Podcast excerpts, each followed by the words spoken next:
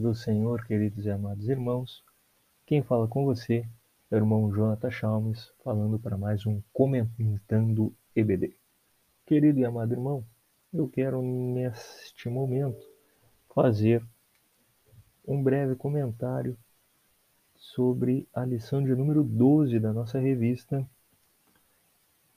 que tem por título A Bondade de Deus em Nos Atender. E o nosso texto áureo desta lição diz: Se vós, pois, sendo maus, sabeis dar boas coisas aos vossos filhos, quanto mais vosso Pai que estás no céu dará bens aos que lhe pedirem.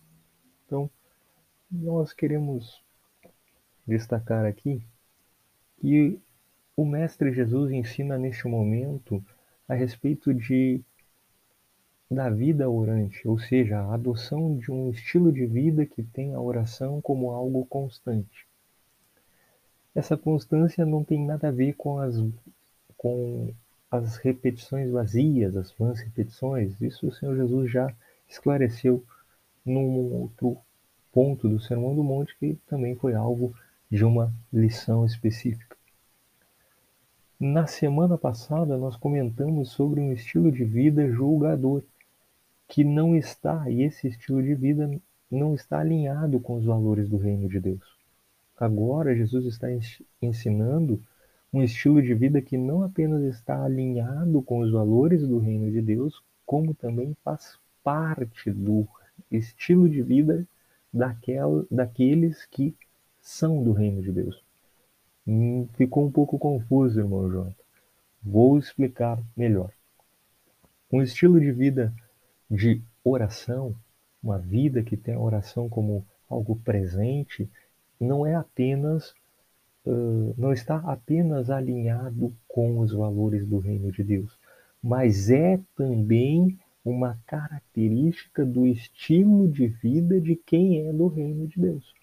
Quem é do reino de Deus ora. Não é simplesmente aquela pessoa que ora quando está em uma situação de aperto, mas é uma pessoa que ora sempre, todo dia. É uma pessoa que tem a oração como algo constante na sua vida, independente das circunstâncias. Jesus está ensinando isso. E nós temos exemplos disso desde o Antigo Testamento, de pessoas que tinham um estilo de vida de oração e que esse estilo de vida não mudava, não diminuía, não variava conforme as circunstâncias externas. Jó, por exemplo, foi um homem de constante oração. Era rico, íntegro, abundante nas suas posses e bens, mas orava e sacrificava a Deus constantemente. Foi provado, perdeu seus bens e continuou sendo um homem de oração. Nós também podemos citar o exemplo de Moisés, que é um homem, uma outra referência no Antigo Testamento, que teve uma vida de constante oração, mesmo em situações de aperto, de, altíssimo, de altíssima pressão na liderança do povo que estava saindo do Egito.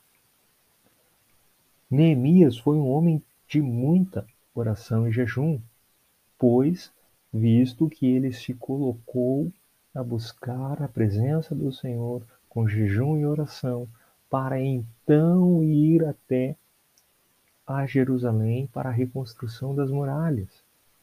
Outro exemplo no Antigo Testamento, Daniel, que foi um homem de constante oração, mesmo quando isso colocou em risco a sua vida, mesmo quando essa prática, esse hábito, esse estilo de vida colocou em risco a sua integridade física, ele permaneceu orando. E no Novo Testamento, nós temos exemplos de Paulo, que intercedia constantemente em favor dos irmãos das igrejas por onde ele plantou. O próprio Senhor Jesus é um exemplo de oração. Frequentemente nos evangelhos nós vemos que há o registro bíblico de que o mestre se retirava com o objetivo de orar.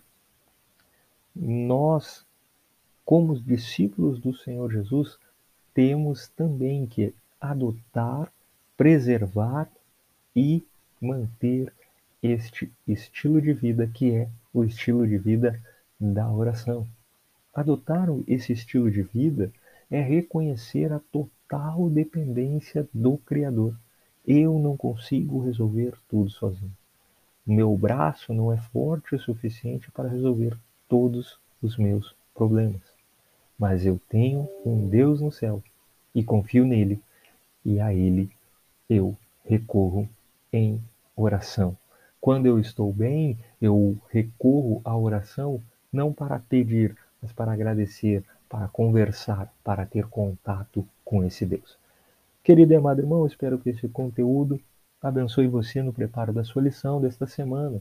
E na semana que vem, querendo Deus, estaremos novamente com mais um Comentando EBD. Que Deus abençoe a sua vida.